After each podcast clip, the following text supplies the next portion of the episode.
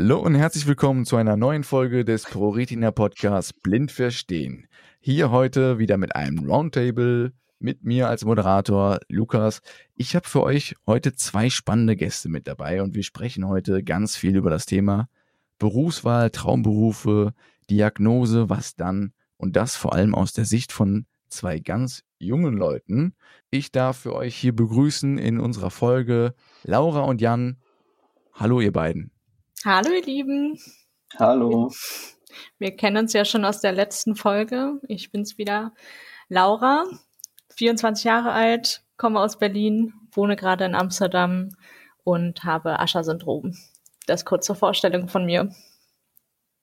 Und auch ich bin wieder dabei, Jan, 23 aus Aalen, ähm, mit RP. Ja, super. Dann wissen wir jetzt auch schon wieder, wer ihr seid. Da habt ihr mich schon was, die erste Frage perfekt vorweggenommen.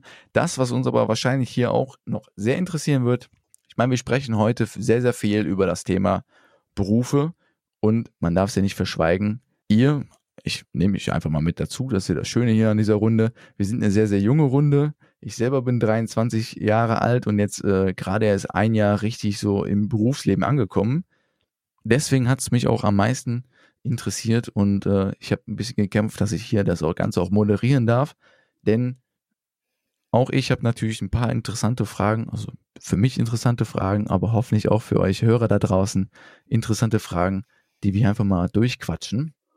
So, die erste Frage, die sich mir immer gestellt hat, ist, ich wollte damals als kleiner Junge, kleiner Bub, hatte ich zwei Traum, Traumberufe eigentlich schon mein Leben lang. Entweder wollte ich Erfinder werden oder Busfahrer ähm, ja, ich bin jetzt letzten Endes Maschinenbauingenieur geworden, was dann doch eher vielleicht dem Erfinder nachkommt. Ähm, ob das gut ist oder nicht, das wird sich wahrscheinlich im Laufe des Lebens noch zeigen. Hattet ihr besondere Kindheitstraumberufe damals schon irgendwie gefasst? Jan. Ähm, Warte, ja. Darf ich raten? Rate bitte. Feuerwehrmann. Ich weiß nicht, wie du darauf kommst, aber nein. Okay, okay, äh, Polizist? nein, bei, bei mir war es tatsächlich immer so, äh, dass ich schon immer Bauingenieur werden wollte und oh, Brücken bauen wollte. Ja, es ist, es hört sich äh, langweilig an, aber es ist so. Äh, das hat wahrscheinlich damit zu tun, dass mein Vater auch Bauingenieur ist. Äh.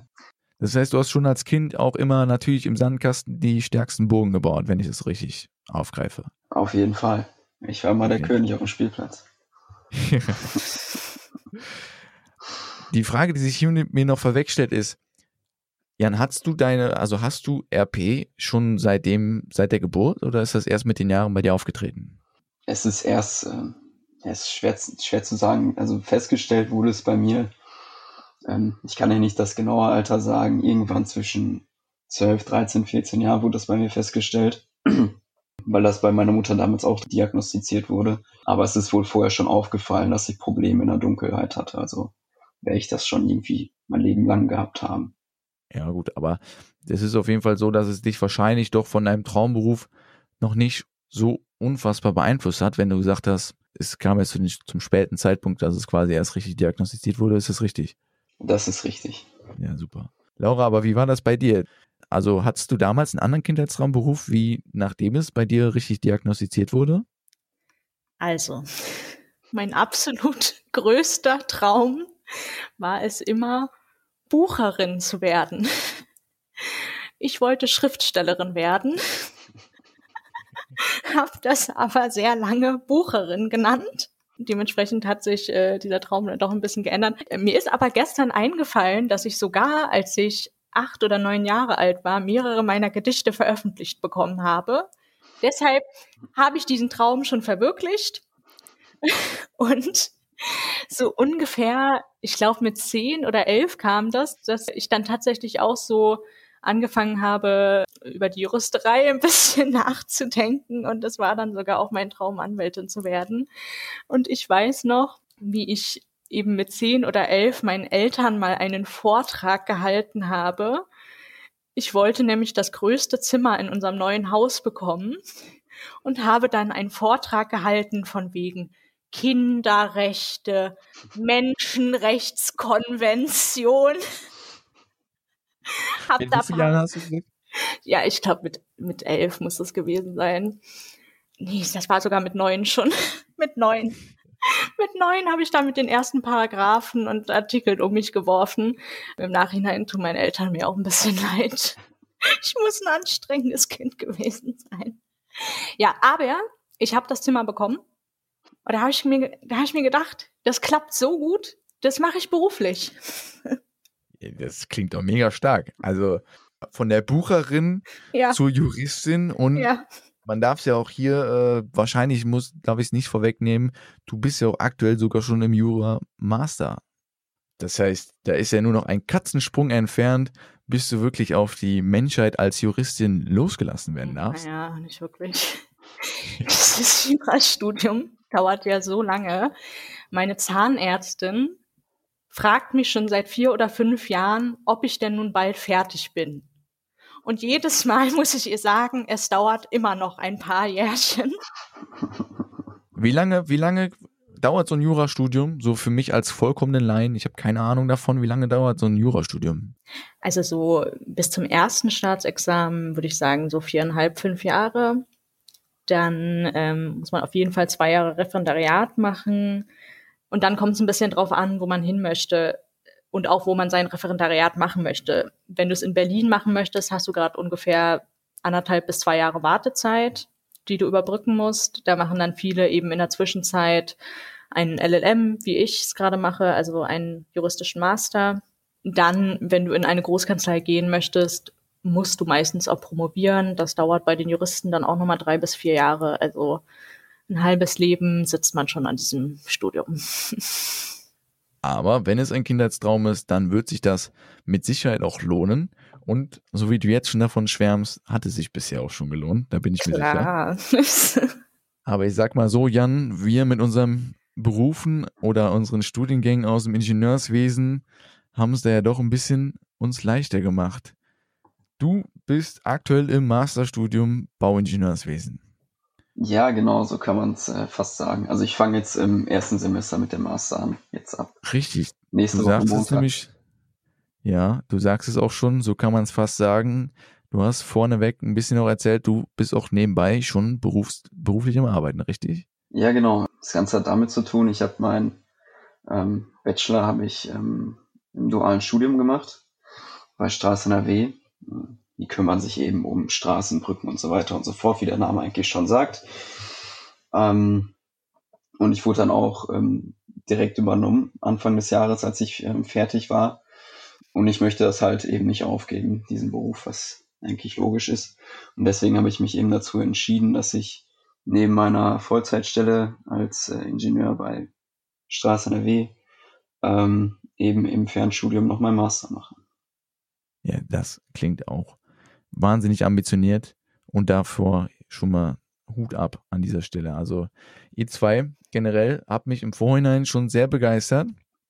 Deswegen ähm, habe ich darum gekämpft, hier mit euch sitzen zu dürfen und äh, finde es richtig klasse, weil eine Frage, die ich mir aufgestellt habe oder die ich mir hier aufgeschrieben habe und ich mich schon, schon fast gar nicht mehr traue, wirklich zu stellen, ist, welche Probleme hat man denn mit Seheinschränkungen im Studium und Berufsalltag. Ich beide sprecht so locker daher, ähm, ja, quasi, als ob, als ob das alles so hürdenlos meisterbar ist. Aber ich vermute, dass es doch spezielle Hürden gibt und Probleme, auf die man stößt. Laura, was war so das Schwierigste für dich, wo du gesagt hast oder wo du vielleicht gemerkt hast, oh ja, da hat mir jetzt meine Seheinschränkung mir irgendwo, da muss ich schauen, wie ich da einen Weg finde, den haben andere jetzt nicht unbedingt. Gab es irgendwas? Grundsätzlich sehe ich gerade noch genug, um, ich sag mal, relativ normal lesen zu können. Ich merke aber schon, und das wird jetzt auch gerade ein bisschen schlimmer durch Corona, weil eben alles online ist und alles über Zoom stattfindet, meine Augen ermüden einfach viel, viel schneller als bei anderen ich muss dann viel öfter Pausen machen, ich brauche länger, ich druck mir Sachen lieber aus. Das größte Problem, das ich eigentlich jetzt bisher im Studium hatte, war meine Staatsexamensprüfung, die in Berlin ganz oft in so Messehallen abgehalten werden. Und ihr müsst euch vorstellen, in diesen Messehallen werden diese ganzen Fenster einfach komplett zugeklebt. Die Decke ist irgendwo da ganz weit oben und da ist dann irgendein schlechtes Licht. Mit meiner Nachtblindheit und mit meinem Tunnelblick finde ich kaum meinen Platz bei der schlechten Beleuchtung dann und habe deshalb dann beantragt, dass ich eben einen Platz irgendwo bekommen möchte mit einer Steckdose, damit ich eine Lampe mitbringen kann und wenn möglich auch neben einem Fenster, damit ich noch ein bisschen Tageslicht habe. Und habe dann eine Woche vorm Staatsexamen einen Anruf bekommen, ja, Fenster gibt's nicht, können Sie vergessen. Und Steckdosen haben wir auch nicht. Können Sie nicht irgendwie was Batteriebetriebenes mitbringen? Und ich so, wie stellen Sie sich das denn vor? Soll ich mit Taschenlampe schreiben oder was? Jetzt muss man aber auch dazu sagen, wie lange dauert so eine Staatsexamensprüfung? Ja, fünf Stunden. Fünf Stunden. Da muss man auch erstmal ein Gerät finden, was fünf Stunden lang hält. Ja, wahrscheinlich haben die sich vorgestellt, dass ich mit so einer Taschenlampe komme, die man so um den Kopf binden kann oder was weiß ich. Aber wie ich eben als Juristin bin, meinte ich, das werden wir mal ganz schnell anders machen. Sie hören sonst von meinem Anwalt. ich so, Sie finden einen Platz. Ich kann gerne bei Ihnen im Büro schreiben. Und äh, habe dann tatsächlich auch bei denen im Büro geschrieben. Und äh, ja, die ähm, waren dann auch super nett da, haben sich gekümmert. Ich hatte einen tollen Platz am Fenster mit Steckdose. Und ähm, ich hatte dann auch so eine äh, Prüfungsbetreuerin, ähm, die dann immer geguckt hat, dass das Sonnenlicht genau richtig fällt und so. hat die Gardinen dann immer auf und zugezogen während meiner Prüfung. Das fand ich nett. Aber das war eben so bisher das größte Problem für mich, da so ein, ich sag jetzt mal, Nachteilsausgleich würde ich jetzt nicht sagen, aber gesonderte Prüfungsbedingungen zu bekommen. Ja, aber Wahnsinn. Also Wahnsinn vor allem, dass in erster Linie dann doch von dir nochmal selbst ver, ne, verlangt wurde, dass du die batteriebetriebene Lampe, dass, dass du die batteriebetriebene Lampe selber mitbringen musst. Also das ist schon, schon auch in einer gewissen Weise herb. Da kann man sich natürlich auch wünschen, dass das anders läuft. Jan, wie war das bei dir? Hattest du irgendwo im Studium oder vielleicht auch schon davor? Ich meine, man muss sich auch immer bewerben und für Studiengänge einschreiben und was man nicht vergessen darf, ist es auch ein Schulweg davor noch, den man äh, ausreichend gut absolvieren muss. Gab es irgendwo Hürden, wo du sagst, uff, die musste ich erstmal nehmen? Ähm, ja, also im, im, in der Schule vorher nicht. Ähm, da auf keinen Fall, da hatte ich ähm, keine Probleme. Meine Probleme fingen dann ähm, an mit meiner Bewerbung fürs duale Studium. Ähm, das war dann so, ähm, ich wurde dann angenommen. Da muss man ja, bevor man, oder bei mir war es jetzt so, muss, bevor man ähm, eben zum Job antreten kann, muss man eben zum Betriebsarzt hingehen. Dann bin ich dann eben auch hingegangen. Ähm, und der hat mir dann eben bescheinigt, dass ich kein Ingenieur werden kann und somit auch nicht eingestellt werde. Wow. So. Das äh, war erstmal schon ein Riesenproblem. Ähm, wollte ich so aber nicht auf mir sitzen lassen. Ähm, vor allem, das war auch nur die, äh, der Ver Vertretungsarzt. Da muss ich dann nochmal hindackeln und ähm, ähm, dann der eigentliche Arzt, der hat mir dann auch bescheinigt, dass ich das machen könnte. Aber ähm, in dem Moment, als er mir erstmal gesagt hat, ja, nee, du kannst das nicht machen, das war natürlich schon erstmal ein Riesenschock. Ja. Ja, das ist, das kann man sich auf jeden Fall vorstellen. Hat er irgendeinen, du musst, irgendwas gesagt? So? Es, es gibt halt verschiedene Tests. Ne? Es sind halt so oberflächliche Tests, da musst du einmal irgendwelche Farben erkennen. Das war schon nicht ganz so meins. Und dann, ähm, ich weiß gar nicht mehr, was die ganz genau gemacht haben. Ich glaube, die haben auch das Gesichtsfeld gemessen. Ähm, ja, und dann haben die schon alle so sehr verwunderlich geguckt, dass es da nicht so gut ist. Und daher haben die dann eben gesagt, ich könnte nicht ähm, auf Baustellen rumlaufen oder Pläne zeichnen oder sonst irgendwas machen. So Weil das wäre jetzt auch die nächste Frage von mir gewesen. Ich meine, unter dem Berufsfeld Bauingenieurswesen, äh, da gibt's ja breit gefächerte Aufgaben. Und ich sag mal, jetzt aus dem Gefühl heraus, Pläne zeichnen, ähm, ja, jegliche Dinge, die doch alles mit dazugehören, die kannst du ja machen, so wie du es beschrieben hast. Also, ähm, ja, ähm, wollte ich auch noch zu kommen.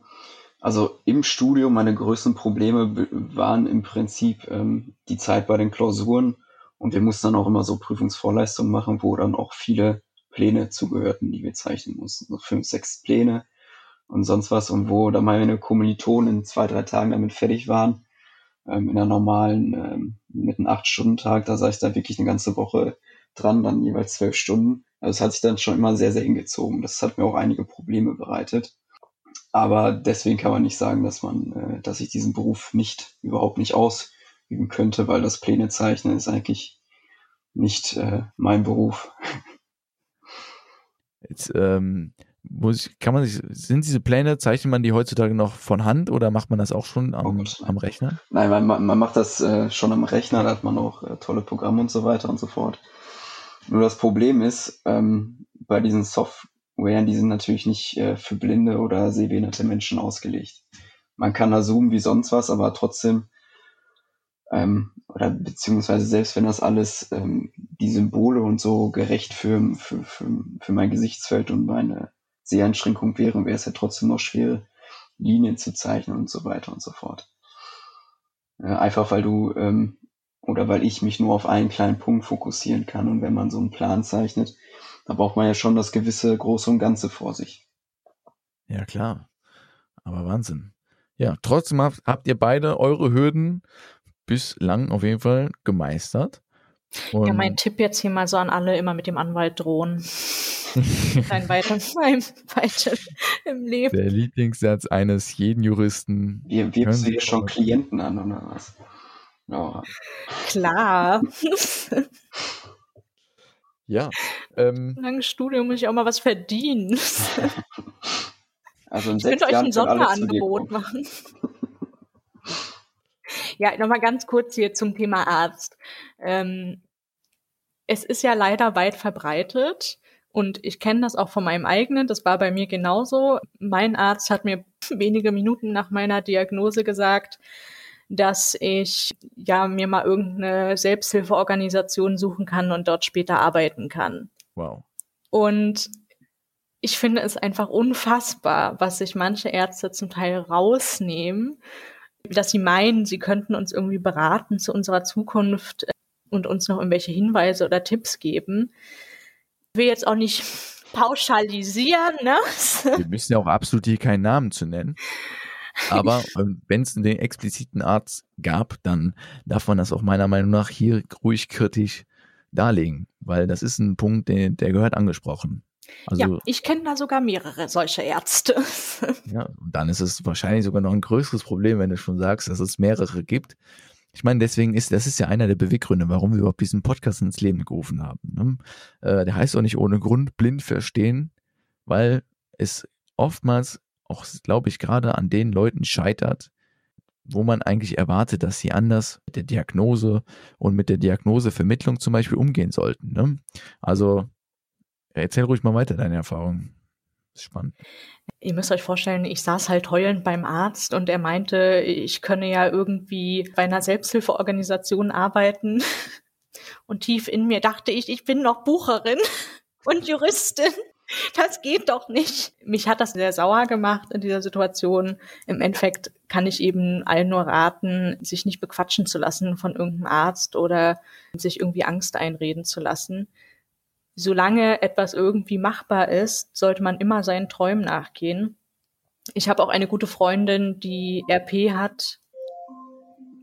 Alexa, Jan, stopp. das ist jetzt nicht wahr hier.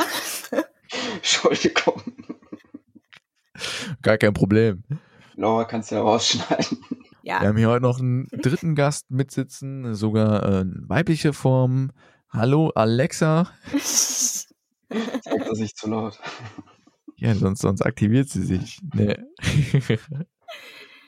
also, ich habe eine Freundin, die auch in der jungen Retina ist, die RP hat und eine Ausbildung macht zur Maßschneiderin und wie oft sie schon gesagt bekommen hat, was das soll und äh, wieso sie nicht an ihre Zukunft denkt und wie sie überhaupt so eine Ausbildung machen kann, das bringt doch nichts.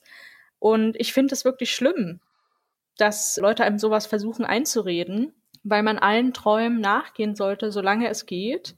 Und dann kann man immer irgendwann nochmal umplanen, falls es dann doch irgendwann nicht geht. Aber wir wissen ja gar nicht, wie die Zukunft dann wirklich aussieht. Mir ist es jetzt eben bei Ärzten ganz oft aufgefallen, dass sie da eher eine, eine, negative Einstellung haben zu einem und einem jetzt eher Angst machen, als irgendwie einem gut zuzureden. Und mittlerweile, also ich habe jetzt, ich meine, ich musste mir eh eine, äh, einen neuen Arzt suchen, jetzt hier in Amsterdam, weil ich ja umgezogen bin. Und das Erste, was ich dann der neuen Ärztin gesagt habe, war wirklich, ich habe Probleme mit Ärzten, ich ich kann das wirklich nicht gebrauchen, wenn sie eine negative Einstellung haben. Und sie hat das absolut verstanden und war jetzt die erste Ärztin, die sich auch einfach mal wirklich ja positiv damit auseinandergesetzt hat. Es gibt gute Ärzte. Kommt Leute, alle in die Niederlande. So, hier haltet die Augen auf. Es gibt sie. Und ich hoffe auch, dass es die im Übermaß gibt. Da bin ich doch ganz ehrlich. Und und wenn nicht, dann äh, sorgen wir dafür, wenn alle Ärzte diese Podcast-Folge hören, dann sollen sie sich mal bitte an die eigene Nase fassen, wenn sie sich da jetzt ertappt fühlen. Denn so geht das nicht. Also ihr zwei seid ja schon alleine eines der besten Beispiele, die perfekt beschreiben, dass egal was einem im Weg steht, so wie Jan das eben so schön gesagt hat, ne, die Kollegen brauchen vielleicht zwei Arbeitstage und du brauchst eine Woche, aber die nimmt man sich, weil man es will. Und ähm, auch schön, wie du gerade eben gesagt hast, Laura, man weiß ja nicht, was kommt, aber ihr macht das, weil ihr es jetzt gerade wollt. Und äh, das ist ein super wichtiger Punkt, denke ich. Und sehr, sehr schön, das von euch beiden hier auf jeden Fall zu hören. Wahnsinn. Ja, hattet ihr auch schon mal den Fall, dass ihr schon bei der, bei der Bewerbung Ablehnung erfahren habt, nur wegen eurer Seheinschränkung? Gab es den Fall?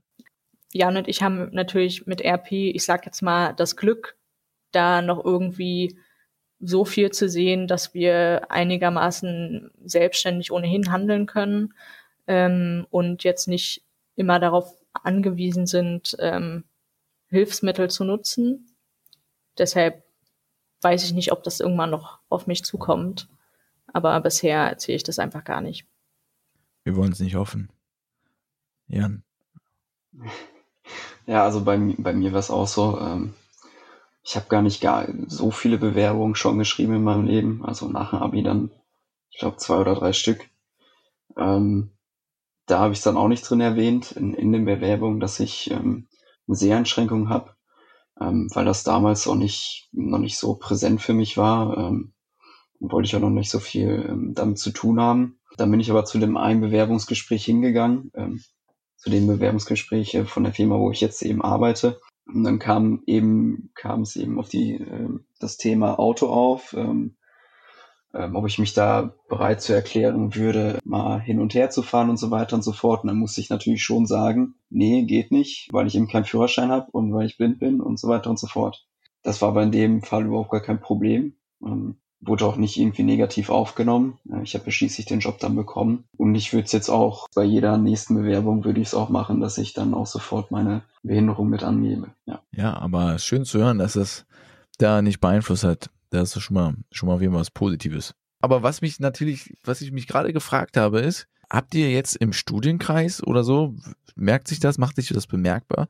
Sucht ihr euch dann Leute, wo ihr vielleicht merkt, oh, die haben vielleicht ähnliche Probleme oder äh, die haben da ähnliche Hürden zu nehmen. Merkt man das bei euch im, im Studienumfeld oder ist das da vollkommen durchmischt? Kennt ihr überhaupt wen, der mit euch mit gleichen Anliegen studiert? Also ich kenne jetzt niemanden und ich glaube, ich würde mir jetzt auch ähm, keine Leute suchen, also wissentlich suchen, die die gleichen Probleme haben wie ich. Ja, eigentlich braucht man ja auch Leute, die nicht die gleichen Probleme haben. Ja. Weil sonst ist ja kein Clubgang möglich und nichts, hallo. Eben. Ja, ich mache das jetzt zum ersten Mal anders als vorher. Ich habe vorher meinen Kommilitonen nie erzählt, dass ich eine Seheinschränkung habe. Und das war enorm viel Stress für mich, weil ich oft nicht mitgehen konnte zum Feiern, weil ich sonst hätte jemanden sagen müssen, dass ich eben ständige Begleitung brauche. Ja, ich meine, das Problem ist ja jetzt auch im Studium. Ich habe jetzt hier meinen Master angefangen und wir haben ja alles nur online. Heißt, ich schreibe halt immer so creepy Nachrichten an die Leute über Zoom, so aller lass mal treffen, Spaziergang, Fragezeichen. Aber ähm, habe richtig coole Leute hier kennengelernt und erzähle denen das jetzt eigentlich immer relativ offen, dass ich das habe. Ich finde es immer relativ witzig. Ich weiß nicht, Jan, so wie das bei dir ist, aber wie Leute gerade bei mir darauf reagieren, ganz viele tun, so als wären es irgendwie, als wäre das nicht so, so etwas krasses. Da kommt dann eben, ah, okay, und dann wird das Thema totgeschwiegen, bis man dann irgendwann mal wieder darauf zurückkommt. Wie ist denn das bei dir? Ja, auch so ein bisschen. Also ähm, ich habe die Erfahrung dann gemacht, äh, ja auch während meines Studiums, ähm, so in den Anfängen. Also ich habe das eigentlich immer sofort erzählt. Das lag auch daran, dass ich eben mit den Leuten, mit meinen Kommilitonen, Kommilitonen, denen ich so am engsten befreundet war und bin, äh, mit denen habe ich eben auch schon äh, oder arbeite ich zusammen. Und von daher wussten das ähm, auch aus der Ausbildung schon. Ähm, da haben die auch schon so einige Dinge erlebt, aber es war definitiv so, dass man also wenn man es den Leuten erzählt hat, dann haben die es erstmal, haben die gesagt, ja. Manchmal hatte ich auch so das Gefühl, ähm, dass sie sich gedacht haben, ja, der labert eh nur. Ja, und wenn dann, wenn man dann gegen den ersten Pfeiler oder so gelaufen ist, dann äh, haben die gemerkt, ach, es ist ja doch so. Ähm, und mittlerweile ist das halt nichts Schlimmes mehr. Es ist eigentlich eher äh, etwas Lustiges teilweise, weil man doch immer äh, für lustige und sympathische Situationen sorgt. Falls ihr jetzt die letzte Folge noch nicht gehört habt, dann hört auf jeden Fall rein. Dort erzählt nämlich Jan von seinen peinlichsten Geschichten im Zusammenhang mit Mülleimern. Kleiner Teaser am Rande. Letzte Folge reinhören, bitte. Wie sieht's bei euch denn jetzt aus von, vom Thema her Traumziele? Habt ihr so ein bestimmtes Traumziel, das gerade im beruflichen Sinn, was ihr euch so gesteckt habt? Ähm, ich weiß nicht, als Bauingenieur, Jan, kann man sich ja oftmals gut vorstellen, du willst vielleicht irgendwann mal dein eigenes Ingenieursbüro aufmachen. Ähm, Laura, du deine eigene Kanzlei oder möchtest du lieber Staatsanwältin werden? Schwebt euch irgendwas vor, wo ich, wo ihr gesagt habt, das ist noch ein Ziel, da arbeite ich gerade drauf hin? Ja, ich werde Bundeskanzlerin. ich will dich gut. Laura for President. Lukas, habe ich auch deine Stimme? Das würde ich jetzt gerne mal so für mich notieren können. Wenn ich dann der Bundespräsident werden darf, dann gerne. Du hörst von meinem Anwalt. das müssen wir noch verhandeln. Die Verhandlungen sind noch Außerdem, offen. das kann ich ja gar nicht entscheiden als Bundeskanzlerin. Das wird doch durch die Promis gewählt. Durch Yogi. Ja, ich habe, ich, weiß, dass wir wahrscheinlich hier äh, auf einige fragende Gesichter äh, jetzt blicken dürfen. Aber ich habe jetzt letzt äh, bei einem großen Streaming-Anbieter die Serie von den Anwälten geschaut, Suits. Ja, Suits. Ja, ja äh, es ist nicht realistisch. Für alle, die es denken. Ich hätte auch gern Harvey Specter in meinem Leben, aber not gonna happen. ich wäre gern Harvey Specter. Ja, also da hast du ja wohl das falsche Studium ausgesucht. Wir sind ja noch jung, man kann auch immer noch umschulen oder steht das also, komplett glaub außer mir, Raum? Jura, da kann man nicht einfach mal so umschulen. Aber gut, vielleicht. Gucken wir dann nochmal. Was du. Okay, das heißt, Laura möchte Bundeskanzlerin ja, werden. Ja, jetzt, jetzt mal seriously. Also ich habe noch mein Referendariat vor mir. Ich mache gerade einen Master im europäischen Wirtschaftsrecht. Ich werde auf jeden Fall also so in den Bereich Wirtschaftsrecht gehen. Ich gucke mir auch gerade mehr so den Bereich Immobilienrecht an und möchte dann nach dem Referendariat erstmal als Anwältin arbeiten. Deshalb irgendwann hört ihr dann nicht von meinem Anwalt, sondern von mir höchstpersönlich. Ehrlich gesagt gucke ich mir auch gerade so ein bisschen den Bereich Politik an. Bin jetzt in eine Jugendgruppe einer Partei eingestiegen und ja, wer weiß, vielleicht werde ich ja doch noch Bundeskanzlerin. Die Karten stehen doch gar nicht so schlecht. Jan, wie sieht es bei dir aus? Wann, wann können wir damit rechnen mit dem Bauingenieursbüro Jan? äh, ich denke, das dauert noch ein paar Jährchen. Aber grundsätzlich kann ich mir das äh, vorstellen, auch mal so ein eigenes Büro aufzumachen. Aber so meine nächsten Ziele sind jetzt eigentlich erstmal mit dem Master abzuschließen. Vielleicht auch erste große Projekte zu leiten ähm, bei mir in der Firma. Ja, und danach, also nach dem Master und äh, kann ich mir vieles vorstellen. Also ob es jetzt ein eigenes Ingenieurbüro ist oder in einem Ingenieurbüro zu arbeiten. Erstmal nur, das wäre ja sowieso wahrscheinlich der erste Schritt. Ähm, aber auch vielleicht ähm, zu promovieren oder was weiß ich.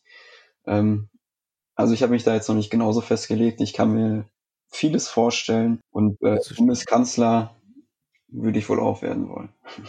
Naja, also das bin ja ich. Also, dann müssen wir das, dann müssen wir das in verschiedenen Wahlperioden hintereinander austragen Und dann kann es Deutschland Nee, ja ich nur werde gut gehen. Dauerkanzlerin. Aber Jan, ich kann dich irgendwie als, ähm, was willst du sein? Bau. Bauminister oder irgend sowas. Ja, ich möchte den Job von Andy Schreier. ja. Um Und das hier noch einmal klarzustellen, Laura hat gerade gefragt, ob Jan Bauminister werden möchte oder Baumminister. Das habe ich jetzt akustisch nicht so ganz ist verstanden. beides möglich. Das ist, also Jan, ich verspreche dir, du kriegst irgendein Ministerium, melde dich bei mir, sag, was du übernehmen willst, kriegen wir hin. Dann können wir ein paar korrupte, doch nicht, Geschäfte abschließen. Machen wir so. Sehr gut. Aber wunderbar. Wir hören ja auf jeden Fall, die Träume sind noch vollkommen offen, vollkommen frei. Und hier kann man noch träumen. So soll das auch sein. Ja. Wisst ihr, was ich mich heute gefragt habe? Ganz weird, aber ich habe mich gefragt, ich meine, die Leute haben ja immer so eine gewisse Vorstellung, ne? Also so ein Gesicht zu der Stimme, die sie hören im Podcast. Was, was denkt ihr, was stellen die sich bei uns vor? Glaubt ihr, wenn die dann so ein Bild von uns sehen, dass die dann so richtig schockiert sind und so denken, so, boah, so voll ugly, da hätte ich mir echt, echt mehr erhofft? Oder denken die dann so, ja, passt halt voll zur Stimme? Also ich glaube, bei mir sind die einfach nur positiv überrascht. Das glaube ich auch. Da trotz Jan voll Selbstbewusstsein. Auf jeden Fall. Du hast halt auch so diese, diesen typischen Ingenieurs-Look, so, Ja, ich, so äh, eine, ich mir mein feinstes Hemd angezogen. Laura, du hast eben gesagt, du hast während deines Studiums schon gejobbt. Was für Jobs kann man sich denn vorstellen, hast du so während des Studiums gemacht? Also ich würde mir jetzt mal, ich würde jetzt mal frei heraus denken, dass man so mit den klassischen Studenten, Studierendenjobs wie Kellner ähm, vielleicht doch eher auf Hürden stößt. Naja, ich sag's mal so. Ich glaube, mit 15 habe ich mein erstes Praktikum gemacht im Bundestag. Fand ich der Horror. Ich weiß nicht, vielleicht lag es jetzt nur an dem Ausschuss, in dem ich war, aber viel gearbeitet wurde da nicht. Es gab grundsätzlich viele Kaffeepausen. Und die Leute waren immer nur überfordert, weil ich dann irgendeine Aufgabe bekommen habe und eine halbe Stunde später fertig war, richtig motiviert halt. Und die dann immer so, oh, wir dachten, das dauert vielleicht länger. Ja, dann wissen wir jetzt auch nicht, was wir dir geben sollen. Naja, und dann wollte ich anfangen zu arbeiten, habe dann genau einen Tag lang beim Bäcker gearbeitet. Und dann hat's mir gereicht, weil die Omis mich da voll fertig gemacht haben. Ich würde ihren Kuchen nicht richtig verpacken und sonst was. Also da habe ich mir gedacht, also I'm out of here, so ganz sicher nicht. Sie hören von meinem Anwalt. Und dann habe ich so mit 16 oder 17 bei einem Pharmaunternehmen angefangen zu arbeiten, als Assistenz in der Qualitätssicherung. Habe zwei Jahre dort gearbeitet und dann, ich habe eigentlich immer nebenbei im Studium gearbeitet. Ich habe bei einer bekannten Immobilienrechtskanzlei gearbeitet, bei einer Investmentbank, dann nochmal bei einer anderen Kanzlei. Ich habe sogar bei einem Start-up mal eine Rechtsabteilung geleitet. Das Wow. war, das war auch witzig. Ja, ähm, eine Münchnerin, ja, wir haben hier total viele Bayern und so, ja, willkommen bei uns. Wie lange warst du dann dort? Da war ich äh, ein Jahr. Jan, hast du während des Studiums gearbeitet? Ich meine, du hast gesagt, du hast ein duales Studium gemacht, dann ist natürlich klar, für alle, die es nicht kennen. Das heißt, Jan hat während des Studiums schon in der Firma, ja, als Angestellter quasi gearbeitet. Genau. Genau. Ja, also ich, Das war's dann auch schon. Das war's. im Super. Prinzip hast du deine Frage ja selbst beantwortet. Ich habe während des Studiums gearbeitet, ja. Ähm, vorher, ähm, während meiner Schulzeit, habe ich mal ein Praktikum im Ingenieurbüro gemacht. Ähm, war ganz interessant. Die haben äh, so, so Aldi-Filialen und so gebaut. Uh. Und ähm, einmal war ich tatsächlich auch richtig auf dem Bau für zwei Wochen, also richtig auf der Baustelle. Im Februar, ich glaube, es war 2010 oder so, es hat einfach zwei Wochen lang nur geschneit, gehagelt und geregnet. Ich war 15, das heißt, ich durfte da noch keine Maschine oder sonst was anpacken. Ich musste die ganze Zeit irgendwelche Träger von links nach rechts schleppen. Es war arschkalt. Ja, aber sonst war es ganz gut. Ja, das Das klingt klingt gut. Klingt wirklich gut. Super. Also, Dann kannst du mich da vermitteln, würde ich auch mal gerne machen. Hab, Warum, warum dann Bauingenieur? Warum nicht einfach Bauarbeiter? Ja, ich, ich habe dann halt auch ähm, gemerkt in der einen oder anderen Situation, dass es doch recht gefährlich ist, wenn man da über irgendwelche Bewährungsstähle und sowas stolpert. Äh, ja, und dann, dann habe ich das so ein bisschen ad acta gelebt, ne? dass ich da nicht so. Äh, das klingt vernünftig. Ja. Würde, was war würde... sehr interessant, ja. Ich habe, also wie gesagt, ich war zwei Wochen da und ich habe jeden Tag zwei Überstunden gemacht als Schülerpraktikant. Naja, das kann man ja wohl auch erwarten, oder? Das wollen wir jetzt hier also, rein rechtlich betrachtet mal äh, einfach so stehen lassen, Laura. Wirklich da und äh, bitte sende noch keine, keine Klage. Und aus Gründen des Datenschutzes werden wir natürlich jetzt nicht deinen ehemaligen Arbeitgeber hier verraten. Ja, schick mir das nochmal privat per E-Mail, ich klär das. Ja, ja, ich, ich warte da jetzt schon seit mittlerweile zehn Jahren drauf. Nee, neun Jahre. Ja, weiß man nicht, ob das vielleicht mittlerweile verjährt ist, ne? Also, hm, naja, da würde ich sagen, gehen wir, gehen wir auf die Menschenrechtsschiene. Ich merke schon. Ich merke schon, ihr zwei, ihr geht vollkommen in euren Berufen auf. Springen wir doch jetzt einfach mal ein bisschen von der Zeitschiene ein bisschen weiter und ihr seid ja jetzt schon berufstätig und ähm, das, also beim, ich äh, spreche jetzt mal ganz frech und explizit Jan an, aber Jan, du bist ja jetzt, hast du gesagt, Vollzeit am Arbeiten nach deinem Bachelorstudium. Mhm. Wie sieht dein Arbeits Arbeitsalltag aus? Hat sich irgendwas verändert? Würdest du sagen, du hast irgendwas Spezielles, vor, irgendwelche speziellen Vorkommnisse? Im Gegenteil, oder vielleicht sogar ganz explizit, gibt es irgendwelche Hilfsmittel oder irgendwelche Dinge, die dir zugesprochen werden, die vielleicht den anderen nicht zugesprochen werden? Erfährst du irgendwo gesonderte Hilfe? Ich würde gesonderte Hilfe ähm, erfahren. Ich habe auch vor ein paar Jahren schon mal ähm, einen größeren Bildschirm beantragt und so weiter und so fort, ähm, einfach um äh, das Arbeiten zu erleichtern. Aber ich nehme bis jetzt oder ich habe bis jetzt diese Hilfe noch nicht in Anspruch genommen, weil ich das wie es jetzt auch noch nicht so brauchte.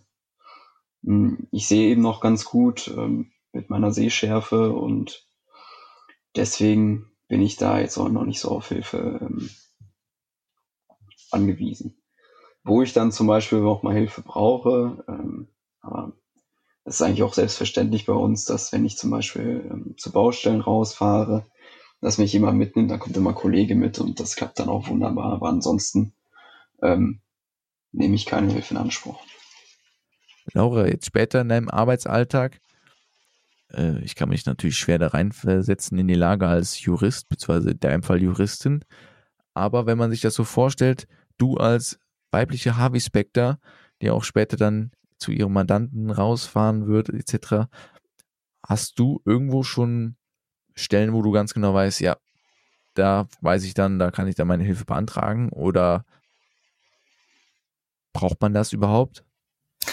Ich glaube, ich werde mir dann einfach die Gedanken machen, wenn ich merke, dass ich etwas brauche. Also so, ich meine, ich benutze gerade bestimmte Einstellungen auf dem Computer, bestimmte Farbeinstellungen sozusagen, wie heißt das so, Dark Mode. Ähm, das hilft mir beim Lesen. Ich drucke eben viel aus, weil ich es dann einfacher lesen kann. Ich weiß noch nicht, wie das dann später ist ähm, und was ich so brauchen werde und werde dann einfach gucken, wie es läuft. Ich habe mir aber schon mal Gedanken gemacht und bin mir noch nicht sicher, wie das dann später läuft. Es kann ja dann durchaus mal zu dem Zeitpunkt kommen, dass ich irgendwann einen Blindenstock regelmäßig nutzen muss. Und ich meine, ich trage Hörgeräte. Ich bin Expertin darin, das zu verstecken, aber hin und wieder fällt es natürlich schon auf und bin mir noch nicht sicher, wie Mandanten später darauf reagieren werden. Also ob sie dann eventuell vielleicht mir weniger zutrauen oder also vielleicht so unterbewusst Ängste haben, dass ich das nicht so hinkriege, weil ich da eine doppelte Be Behinderung habe. Deshalb glaube ich, es wird viel mehr bei mir darum gehen, was für ein Mindset habe ich, was für eine Einstellung, wie sehr kann ich anderen vermitteln, dass ich eben gut bin in dem, was ich mache und nicht nur wegen meiner Behinderung schlechter bin oder weniger auf mich nehmen kann. Perfekt, perfekt auf den Punkt gebracht. Und das leitet hier direkt schon in meine abschließende Frage ein. Was könnt ihr zwei oder was, was möchtet ihr zwei den Hörern da draußen noch explizit mitgeben? Habt ihr noch irgendeinen Wunsch, der hier definitiv geteilt werden sollte? Ich hatte es ja schon ein bisschen angesprochen ich kann allen, die von einer Netzhautkrankheit betroffen sind, nur raten, das zu machen, was sie machen möchten, solange wie das eben machbar ist und sich nicht von einem Arzt oder einem Therapeuten oder sonst wem irgendetwas erzählen lassen und deshalb eventuell sogar Träume aufzugeben. Haltet auf jeden Fall fest an euren Träumen. Ich, ich kann mich da Laura nur anschließen, ähm, dass man seine Träume weiterverfolgen sollte und ähm, die nicht sofort beiseite schieben ähm, sollte, wenn es einem der Arzt sagt oder sonst jemand, sondern man sollte sich schon Gedanken darüber machen, ob das so sinnvoll für einen ist. Aber man sollte dann auch vielleicht dann in der Situation erstmal Kontakt zu anderen suchen, wie zum Beispiel hier bei der jungen Retina. Und ich glaube, für die meisten wird es dann so enden, dass man den Traumberuf dann doch irgendwie ausführen kann. Ich meine, ich mache es ja auch gerade und äh, Laura macht es auch, dann äh, schafft ihr das bestimmt auch. Ja, und was ich auch noch sagen würde, ist, dass man, wenn man so eine Krankheit hat, auf jeden Fall an seinem Selbstbewusstsein arbeiten muss. Also es ist natürlich auch eher jetzt mal in der freien Wirtschaft so, aber man kommt da, bekommt da leider immer nur so viel, wie man eben verlangt. Also diese Erfahrung habe ich schon öfter gemacht. Man muss kämpfen um den Job, den man haben möchte. Man muss kämpfen um das Gehalt, was man haben möchte. Ähm, deshalb macht das auf jeden Fall. Und wenn ihr mehr Zeit oder Hilfsmittel oder irgendwie Unterstützung braucht, dann besteht auch darauf und lasst euch nicht einschüchtern und denkt vor allem nie, dass ihr im Leben irgendwie weniger verdient, weil ihr eine Behinderung habt. Das ist ganz wichtig. Jan, du hast auch einen wichtigen Punkt gesagt. Gerade an unsere jungen Hörer da draußen. Ihr zwei habt jetzt die Chance, auf jeden Fall einmal hier stehen zu lassen, beziehungsweise auszusprechen. Wo bei die jungen Redner kann man denn auf euch zukommen? Habt ihr denn eine spezielle Adresse oder irgendwo eine Plattform, wo man euch am besten erreicht? Auf jeden Fall solltet ihr uns folgen auf Instagram. Unser Account heißt Junge Retina, alles zusammengeschrieben. Ihr könnt uns aber auch einfach eine E-Mail schreiben an jungeretina@pro-retina.de. Und wir genau. freuen uns, wenn ihr euch bei uns meldet. Und wir freuen uns auch über Feedback. Und hier im Auftrag natürlich auch für die allgemeine ProRetina ist natürlich auch an der Stelle ganz klar ProRetina als Selbsthilfeorganisation ist da auch eine super Anlaufstelle, wenn man sagt, man braucht einfach ein paar Tipps, man möchte nette Menschen kennenlernen und sich immer wieder neues Mindset reinholen und motivieren lassen, was vielleicht manchmal Ärzte, Therapeuten etc. nicht geben können, das geben wir euch. Mit diesen Worten bedanke ich mich ganz herzlich bei euch beiden hier. Danke, dass ihr bei der Folge dabei wart und hier auch so offene Einblicke zugelassen habt. Ihr hört in zwei Wochen natürlich die nächste Folge vom Podcast Pro Retina blind verstehen. Also vielen Dank fürs Zuhören und bis zum nächsten Mal. Bis zum nächsten Mal. Bis zum nächsten Mal. Ciao.